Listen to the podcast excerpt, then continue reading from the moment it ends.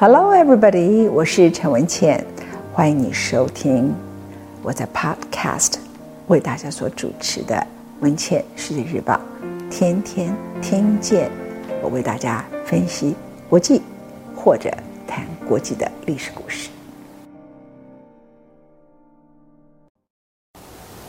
欢迎你收看今天《文茜世界日报》。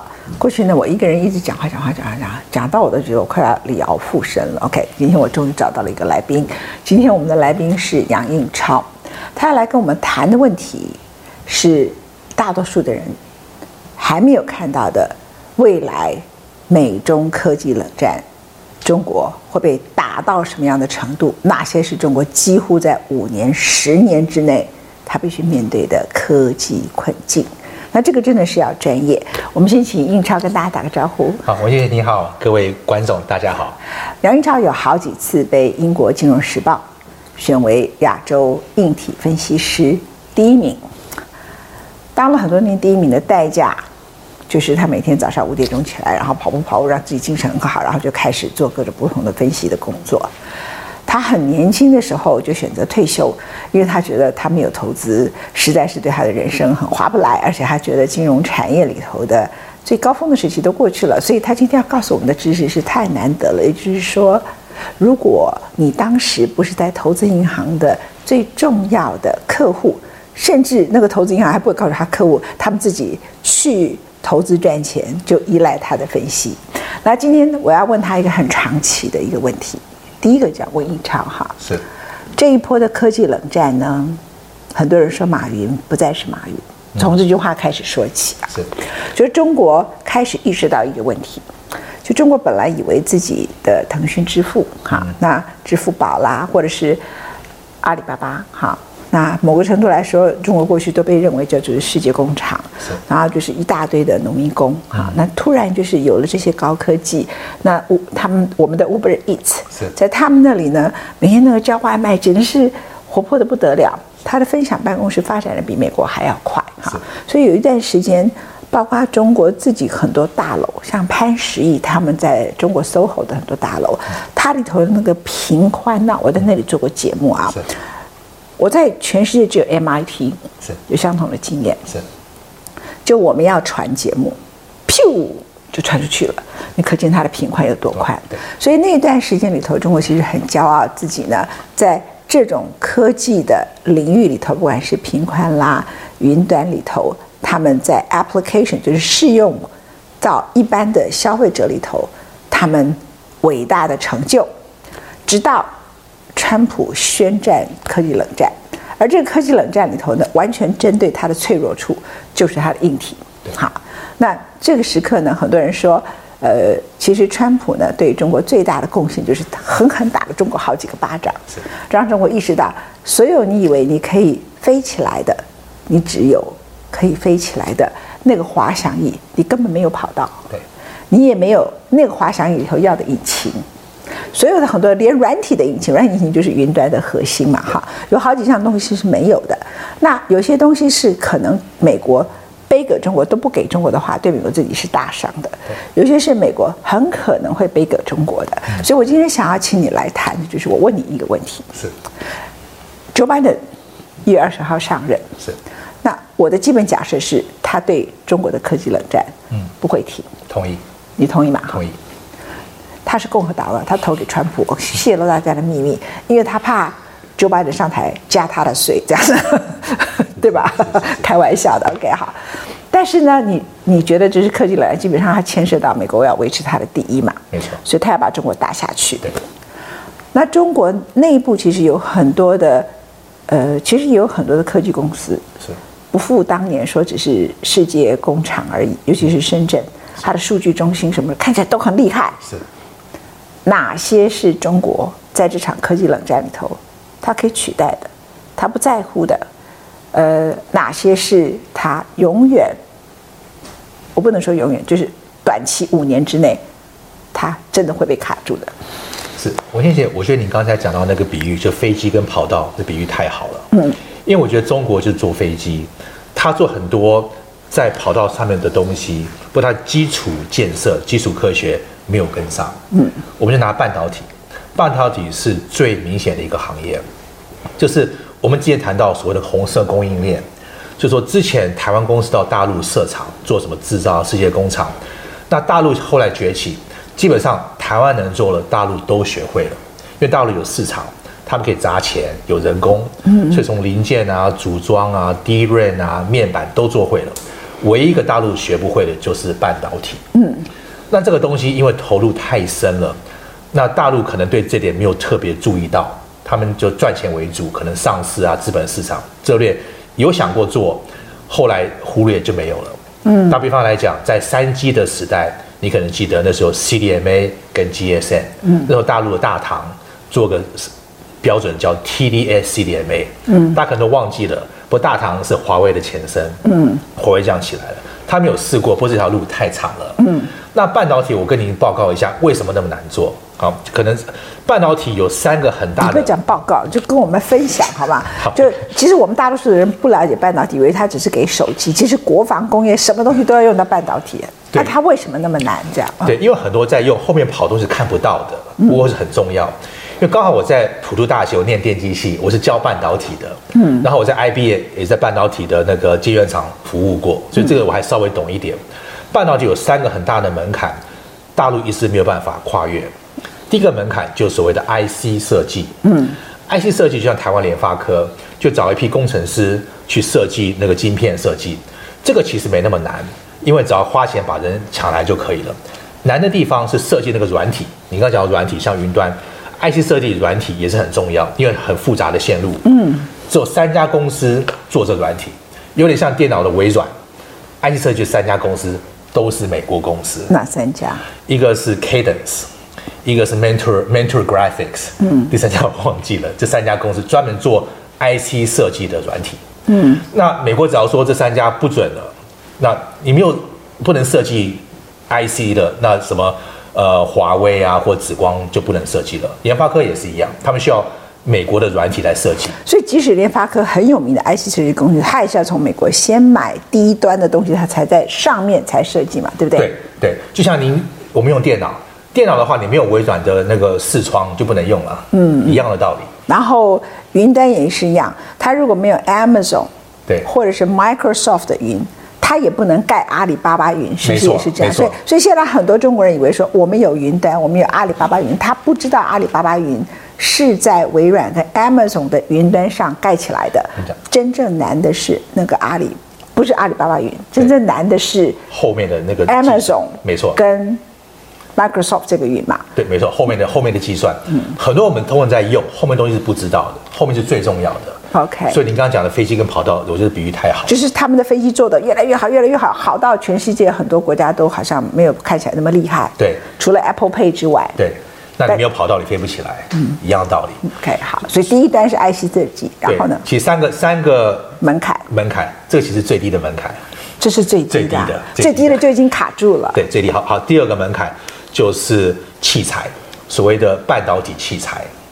半导体器材的话，就是呃，半导体从台积电来讲好了，它拿一个 wafer 就晶圆，从无到有两个月的时间，要三百个过程，要做三百道手续才能把晶圆做出来。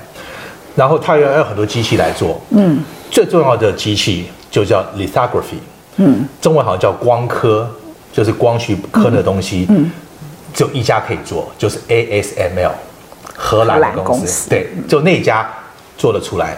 这家重要到的程度，说连台积电、连三星都去求他们去买机器，去抢机器。他们机器定的话，一年以后才拿得到，而且他们都入股那公司了，因为我拿这个机器，所以没有这个机器，后面就就免做了。所以大陆拿不到机器的话，这个机器是不能替代的，就没有了。那美国如果叫荷兰？不能卖，荷兰就不会卖了。没错，啊，现在是不能卖了。对对，对而且这个机器没有，连三星、连台积电都不用玩了。最重要的机器，后面的三百个手续还有很多别的机器。公司叫 Applied Material 应用器材，Lam Research 都是美国公司。所以即使 ASML 机器卖给大陆，后面的三百个手续的话，美国全部给卡住，就就也也也不行。所以即使荷兰突破了，对，后面没办法也不行，这是第二个门槛。对，就是机器半导体机器。嗯，当日本有些公司，这些公司是没有办法代替美国公司的。这三百个手续里面有一个没有就不行了。所以美国只要一卡，它也不需要荷兰，美国一大堆都给卡住了。嗯，软体可以，那个所谓的半导体器材可以。而且也跟你特别提一下，半导体的器材这个东西是要特制的。嗯，不是说好像我买来就可以用。因为这器材非常复杂，这器材是要台积电跟美国一起合作把器材做出来。嗯，所以的话就是不是光买来就好，你要合作的话，所以这根本是不可能的事情。没有美国的支持，器材你买来也不会用，也不能用。所以第二道手续是器材。所以难怪台积电这么怕美国，对不对？对，美国一停的话就不用玩了。所以台积电一定要跟美国维持百分之一百良好的关系。对，他只要得罪美国，对。它就 over 了，你没有机器做不出来，嗯，一样的东西。只是 even 它叫台积电，三星也一样。对，所以不可能韩国说啊，我美中市场都要通吃，所以呢，我在美国跟中国里头维持一个平衡。台积电觉得，嗯，我自己的祖先从中国那里来，我自己也从张志谋从那个地方逃过当中，现在退休了，所以台积电觉得在美中夹缝求生存，两边都赚钱，不可能，不可能，因为美国只要杀了，不可以。你还去支持中国的话，你就连美国那一端都没有了。对，所以就自己的公司倒掉。没错，它需要美国的器材才能做出来晶片，所以你讲的很对。所以它的晶圆代工本身，基本上既然叫晶圆代工，它其实很多其实依赖美国的器材，荷兰的一开始的机器，然后美国后面一大堆器材，三百多家这样。对，三百多个那个那个呃 step。Step, 三百多个制程，OK，那这个制程里头牵涉的主要都是美国的公司，对，只有少部分是日本有些日本、韩国一点点，韩国一点点。好，这还是第二道门槛，第二道还不是最难，第三道才是最难的。哦，最难第三道就是怎么做出来，就所谓的 recipe 怎么做。打比方来讲，像餐馆好了，餐馆厨房给我做，器材都在，叫我去炒，我炒不出来，因为我不会炒。就是你软体也给你，器材给你，你怎么做？这个就是 know how 了。工程师多年经验才做得出来。嗯，所以半导体你常听听到一个名词叫 yield rate，yield rate 中文就是可能生产率的关系。嗯，就是同样的晶片，有人做出来可能是九十趴 yield rate，通常叫九十趴以上；有人做出来可能一趴或零趴，就你晶片做了半天那么复杂，做出来是烂的东西啊。就所谓的 yield rate，就是应该就是生产率吧，这是最难最难的东西。我们在半导体公司服务就知道，三百多道程序，每一道都要成功。有一道失败了，后面就白做了。一道一道做，每一个道东西就是你要很多的经验去什么调整啊，你搞那个晶片，你要这是很复杂的东西。这个的话就是像很多大陆从台台积电挖很多人去大陆，人挖一个人不，你要挖整个团队可能还不行，还有多年的调整。这个东西不不不要五年十年做不起来的。五年或十年至少。呃，所以我请教您一个问题，就是说，现在像中芯。半导体，半导体，它其实从两千年，对，当时，对，他们就已经开始了。我还去看了他的厂，对，我也去过，是，你也去过，是。可是那时候很多人就跟我说，他是偷了台积电的技术，后来还被台积电告嘛。对。那目前张汝京，然后目前整个中芯半导体它的发展，在你的看来，它在你的一二三这三道门槛里头，它哪一道门槛符合了，还是通通都没符合？好，您讲到重点，我是想提中芯半导体。中芯半导体设立是两千年初。那时候你我都去看过，在上海外面嘛。那个时候没有中美贸易战哦，嗯、对，那时候基本上他要什么有什么，嗯，他有软体有硬体，二十年做不出来。就我刚才讲第三部分，就经验，所谓的 recipe，怎么做 yield rate，就不会炒菜，嗯、对，不会炒，所以他二十年时间全部给你还做不出来，就是说。根本过去二十年里头，你有足够的时间，也没有美洲贸易的战争，也没有科技冷战。你要买美国什么东西都可以买得到，你要买芬兰的东西也买得到。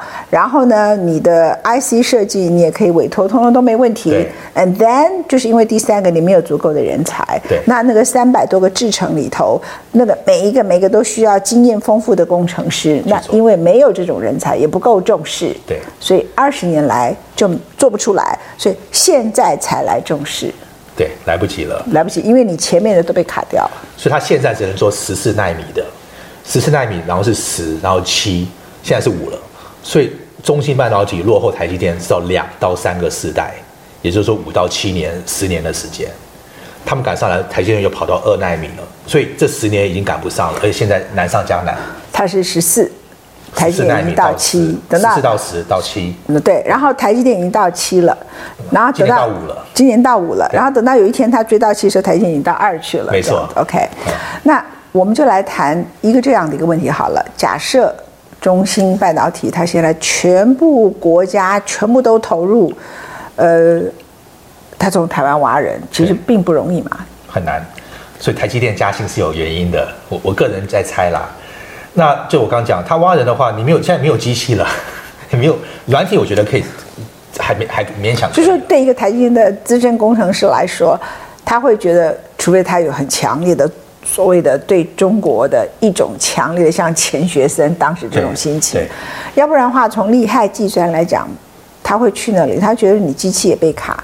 你 IC 设计也被卡，那跟我一起工作的其他的制成的人又不够有效，然后你可能很多生产的良率，人家是百分之九十，你是百分之九，对，我去那里是没有前途的，所以就不去了嘛。没错，而且根本做不出来，就像炒菜就是很好的比喻，麻婆豆腐你很好吃，里面怎么配料啊，那炒多久啊，什么先上什么先上，所以所有的国家全面重视扶植，它有用吗？你觉得？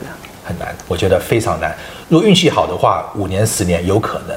五年、十年，运气好，这这是这是最好的假设下。而如果机器通通都不卖给你，IC 也通通不卖给你，那大概就十年以上嘛。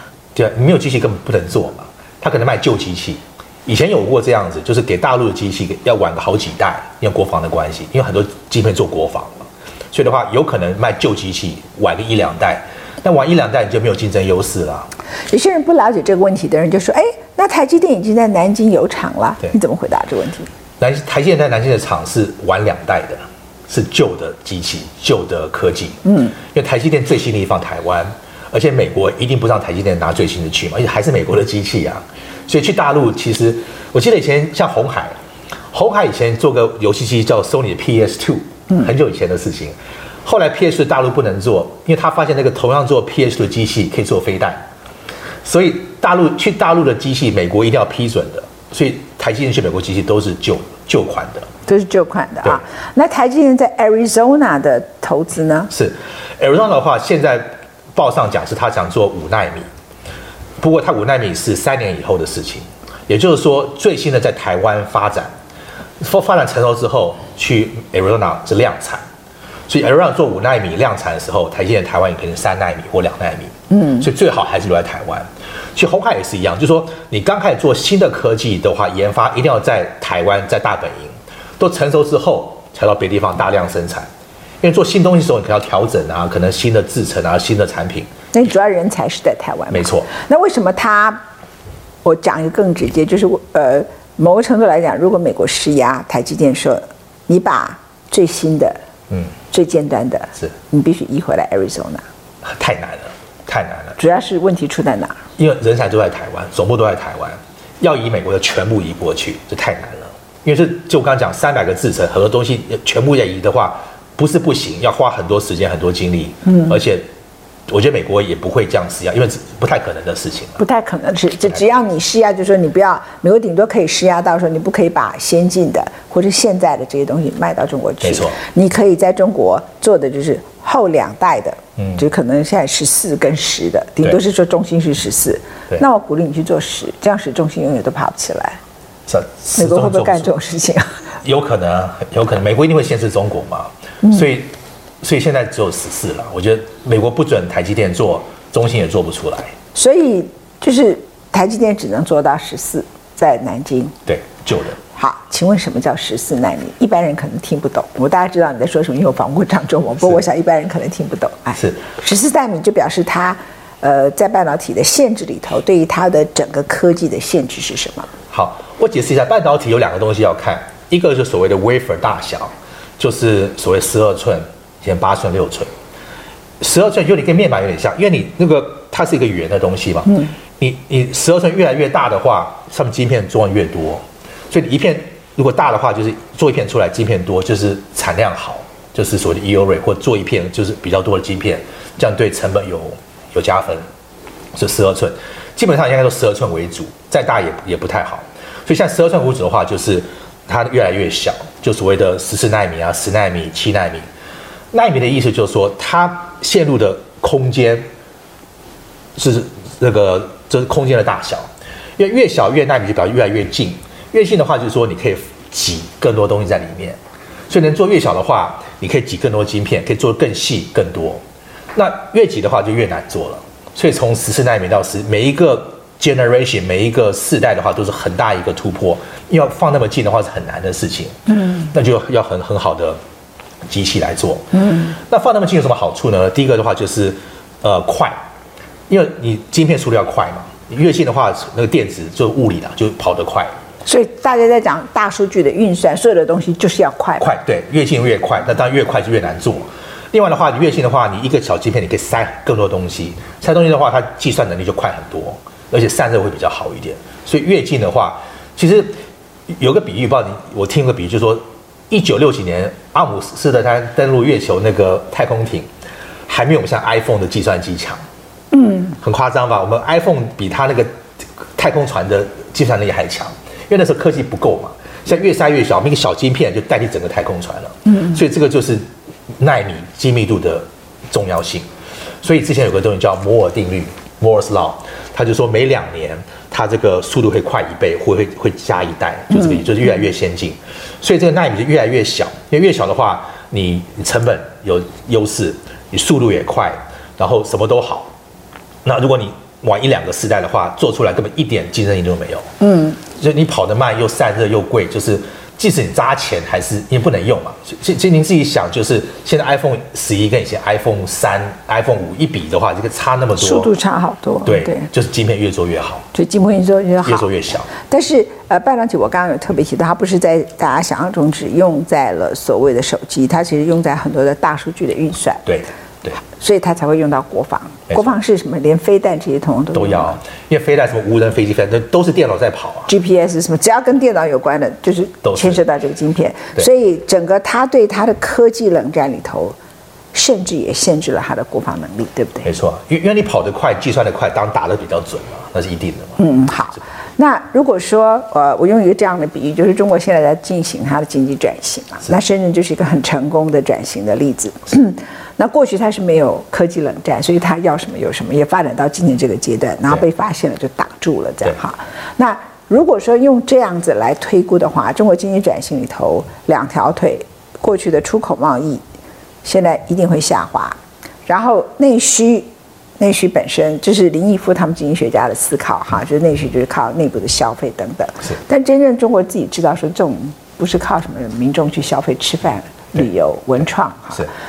是。呃，不可能把整个中国都变成香港嘛，对不对？所以他就全面的在深圳发展一个数据中心。对。啊，那在上海他也做张江园区，然后做很多的生物科技等等。OK 哈。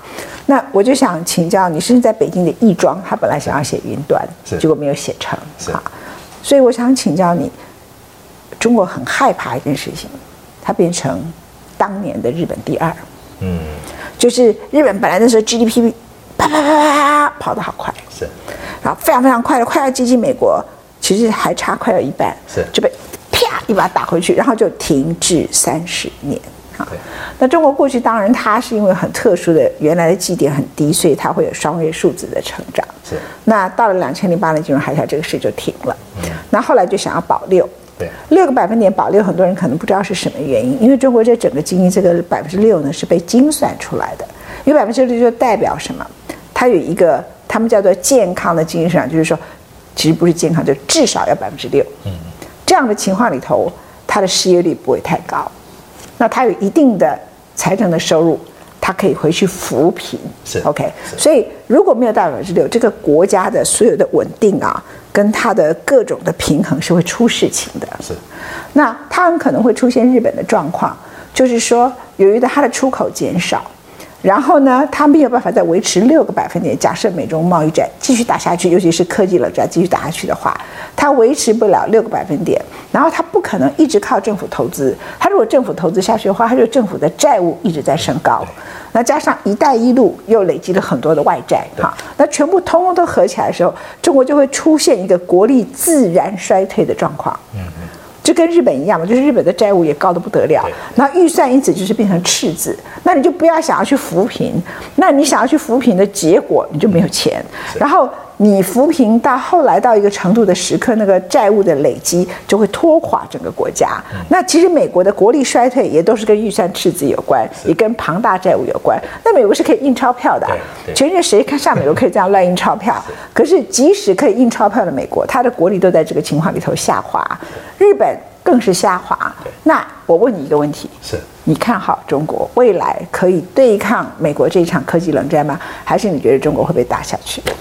我觉得很难，很难。就是你刚刚讲真的很好的比喻，就是中国坐飞机，他没有坐跑道，所以重点是掐在美国的手里。我们现在讲华为，就是不能卖给华为晶片，就是不能出手机嘛。其实美国还有更厉害的杀手锏，就是 CPU 处理器。处理器，嗯，现在全世界处理器就两家在做，英特尔跟 AMD 都是美国公司。当然，美国应该没有那么疯狂了。不，美国真的说处理器不卖给中国，那就毁了。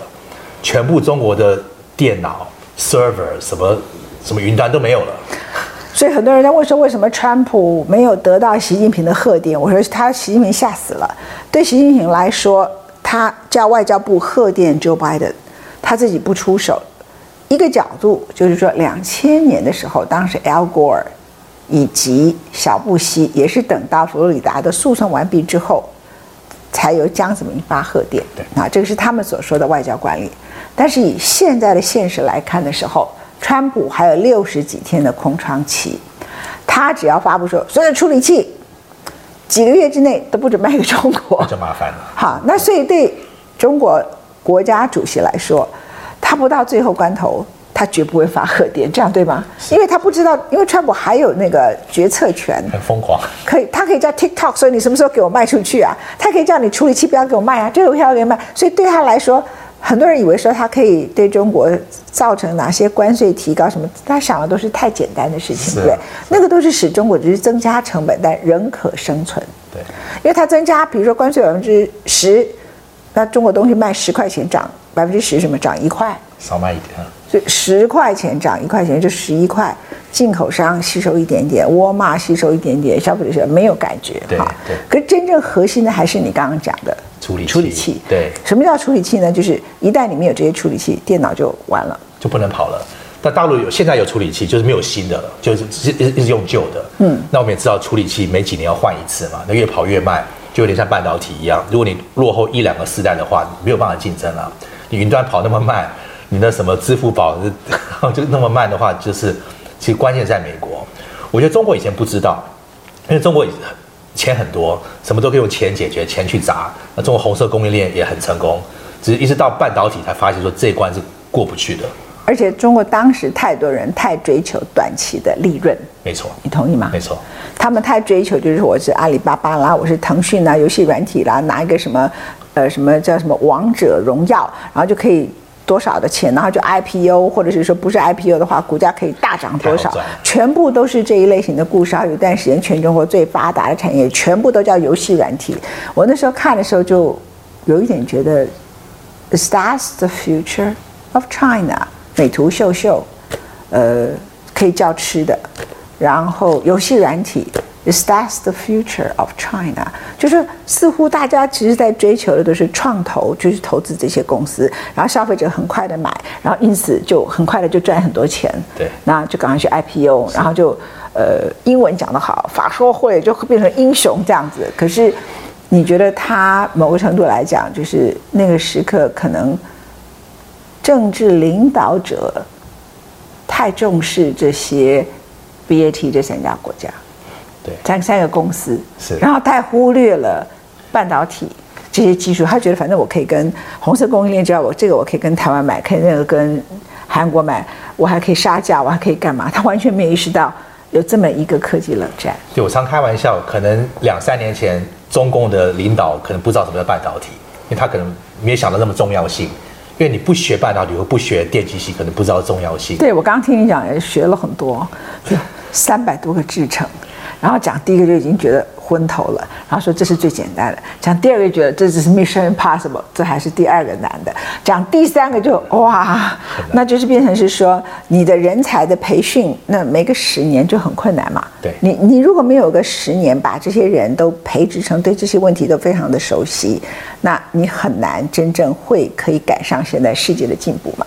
台湾那个时候台积电啊是一九八九年成立的，是台积电成立有一个背景。嗯，这背景就是因为日本的 Toshiba 在那个时候呢，他是想做半导体，然后呢，日本在那个时刻是跟 IBM 合作，你的公司 IBM 哈，然后 IBM 就一直怀疑日本人偷他们的东西，然后所以 FBI 呢就跟 IBM 一个假的他们在半导体制程上头一个重大突破的一个整个所有的资料库，果然就等到了 Toshiba 一个工程师进去这个资料库，当场活逮。活逮之后呢，大家注意到都是日本被打下去，是一九八五年广场协议，嗯，没有注意到一九八六年半导体协议。那个半导体协议是什么？日本承诺二十年不发展半导体。哦，这样我都不知道。一九八六啊，很大的。嗯、然后一九八六，当他承诺不发展半导体以后，那个时刻，日本的 DRAM 啊，嗯，占全世界占有率的。百分之八十，对，现在是零，是 OK。然后呢，那个消息呢，就引起了在台湾的一些经济部长、经建会的委员李国鼎跟孙运璇的注意，然后在韩国也引起了他们的经济部门的注意。然后他们很快就报告给了当时的国家领导者，台湾是蒋经国，所以就有了后来很多人所知道了。孙运璇说：“什么叫半导体啊？”所以习近平的问题跟当时的孙运璇一样啊。所以说什么叫半导体？为什么日本会被美国逼写这个东西啊？来了解这件事情，然后就请了很多华裔的科学家，就很有名的在火车站旁边。然后呢，那些华裔的科学家就来给孙运璇上课，给李国鼎上课，什么叫做半导体？然后他们就说：“那赶快去找人回来啊！”后来就找了张仲谋。回来，然后就有了工研院，接着就准备大投资在科学园区，就决定要投资新竹科学园区的台积电，那就一九八九年成立。所以你看，一九八六那个领导者说什么叫半导体醒过来，可是给他抓到了一个人，是刚好从德州仪器半导体出去的，对，张忠谋。那个时候他被德州仪器请他离开，因为当时的亚洲人呢、啊。只要在美国公司，哪怕你是美国公民，可是你是黄脸孔，你当到副总裁就是你该离开的时刻，对不对？那个时代现在都很难，到现在也是这样嘛，就是这个天花板就是你当了副总裁，It's about the time you should leave，因为你的配太高了，那白人就可以再升总裁，黄黄种人是虽然是美国公民，还是要离开嘛。像我当董事总经理，因为我在香港，我在美国不太可能。就不会当这个位置，没办法。那所以那个时候张忠谋呢就已经离开了德州仪器，跟他们处得很不好。他当时的样子五十几岁，看起来也很霸气，跟后来看起来有一点儒雅不太一样。可是他的霸气还是他的本质的个性。后来他被请回来工研院，那他因为经历过很多事情，所以他觉得没有国家就没有个人，所以回来帮忙。他告诉我，他台湾整个所有的各种高科技落后美国三个世代。哈，那他们就开始工研院找好了人，一九八九年台积。成立，台积后来要做出那样的晶圆代工，当时可能也是经历很久的过程。然后可能你讲的生产良率也很低，对不对？慢慢上来，然后才慢慢慢慢上来。可是那个时候没有什么美国对台湾的科技冷战，所以他可以慢慢慢慢有一机会去培植这一类型的人，培植这样一个团队。那因为日本不能做，是。然后韩国跟台湾可以做，对，这两个，所以很少人去想说，为什么日本人没有半导体公司？为什么每次 Apple 谈的时候都一会儿买三星的，一会儿买台积电的？为什么没有日本？对，因为日本投降了。我都不知道这个协议太重要了。你不知道哈？一九八六这个协议，我帮你补充这个部分。我最后来问你，就说，换句话说，其实这一波的科技冷战，中国怎么咬紧牙根都得熬个少则五年。多则十年，对不对？而且是在这在最好的情况下，因为我刚刚讲软体可能勉强可以搞过去，你讲难听点，偷也偷得过去。你那个那个硬体那个半导体器材，ASML 不卖给你，根本就不用玩了，连台积电都拿不到的机器，而且好几代的，那还讲什么 Lam Research 啊，什么应用器材，就是没有器材，就是就是在厨房里没有锅，怎么炒菜呢？我觉得，而且你要大陆要自己做器材也不可能的事情。所以有一段时间，其实包括连在美国也是这样子，好，台湾也这样了哈。台湾这段时间也这样，之前没有了哈，之前都是电机系嘛，后来大家就是念资讯工程嘛哈。然后呃，在美国的话，已经没有人要念硬体。对。现在硬体红了，是不是？呃，就像我念电机系，其实我是想念软体，后来发现软硬体都要会，因为两个是一起在工作的。嗯。我儿子也是一样，所以两个都都重要。呃，所以现在硬体重要的话，主要还是半导体了。因为其他硬体其实像什么面板啊、什么 DRAM 也还好，就半导体什么设计，那主要制造为主。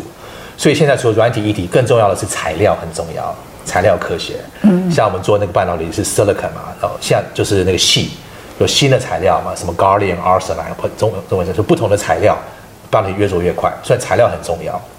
不过我讲，我觉得基础科学美国还是重要，还还是厉害啦。因为像你刚才讲到华尔街，我想到一个故事。每年我们在投投资银行上班，每年老板不是年底要发那个红利给我们嘛？每次发红利就骂我们，就给我们一个训话，就骂我们。他说他哥哥在 MIT 那么辛苦发展什么医药啊、抗癌的效益，就那么辛苦做基础科学，钱赚那么一点点。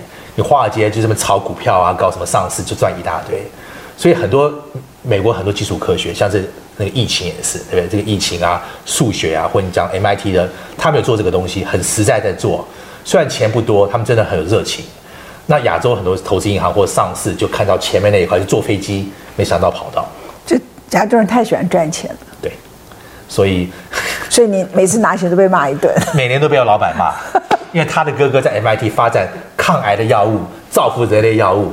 那你这个就天天在炒股票，你不值得这些钱，每天被骂一次，事实了。那所以你觉得你老板骂了那个话，应该现在？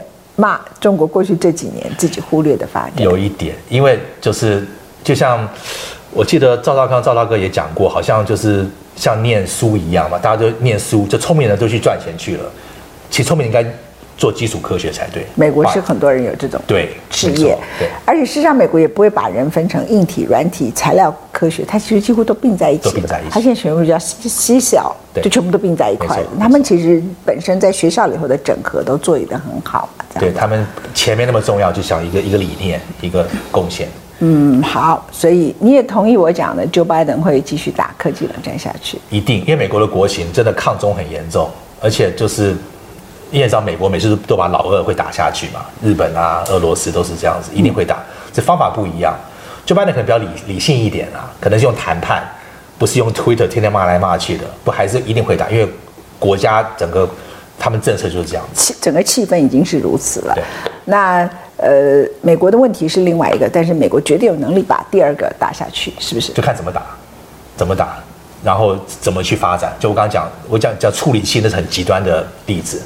到那天的话就就麻烦了。他但是他的电脑公司还是要生存，因为中国是很大的市场啊。是，是不是这样？没错没错。所以从从某个角度，他要计算嘛，我卡你的电脑，可是我的电脑公司也全部都被你卡住。那中国是很大的市场。对。可是我如果卡你的半导体，对，那没关系。对，卡一部分，让你知道说美国的厉害，然后怎么谈判，就是谈判筹码嘛。嗯。对，非常谢谢英超今天接受我们的访问，我们也我自己都学了很多，我希望各位也觉得。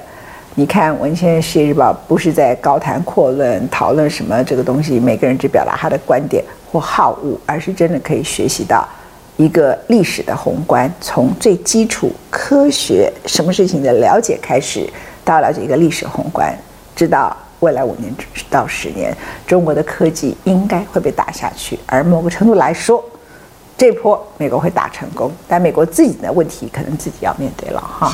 是是，谢谢英超，谢谢文茜姐。我也学到很多东西，你学到什么？那个协议啊，日本那个半导体。你的 Arizona，你多投了一票，使得川普又多了一票，没有说那么多。谢谢，谢谢，谢谢。